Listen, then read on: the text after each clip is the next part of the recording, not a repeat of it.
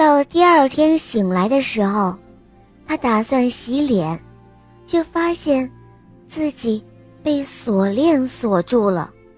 他非常的生气，他不明白那个人为什么要这样做。不一会儿，那年轻的男子回来了，他带了很多人进屋，那些人对女孩指指点点，骂他是怪物。女孩非常的难过，她大声的问年轻人。你说要好好照顾我，就是把我锁起来，当宠物一样让别人观摩我吗？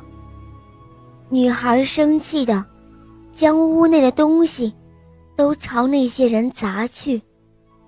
大家都害怕，万一这妖怪施法，没有人能逃得掉，于是都匆匆的逃走了。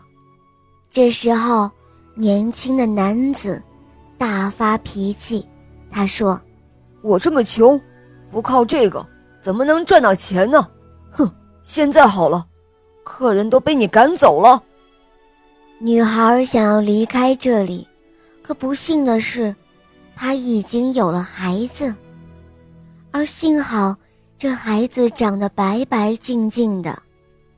可是，孩子的爸爸依然锁着他。只是那铁链足够长，可以让她种地养家。可即便是这样，她的丈夫依然日日咒骂她。他经常会说：“我若有钱，就不会娶你这样一个怪物，什么事情都不会做，只会吃喝拉撒。日子久了，稍有不慎，还会对他拳打脚踢。”女子日日夜夜哭泣，她祈求老天能够重新给她自由。此时，小国的国王唯一的儿子，是一个长相俊朗的王子，他已经长大了，但是他却无恶不作。国王和王后多次劝说他，可他不仅不听，还恶语相向。权力渗透着朝野。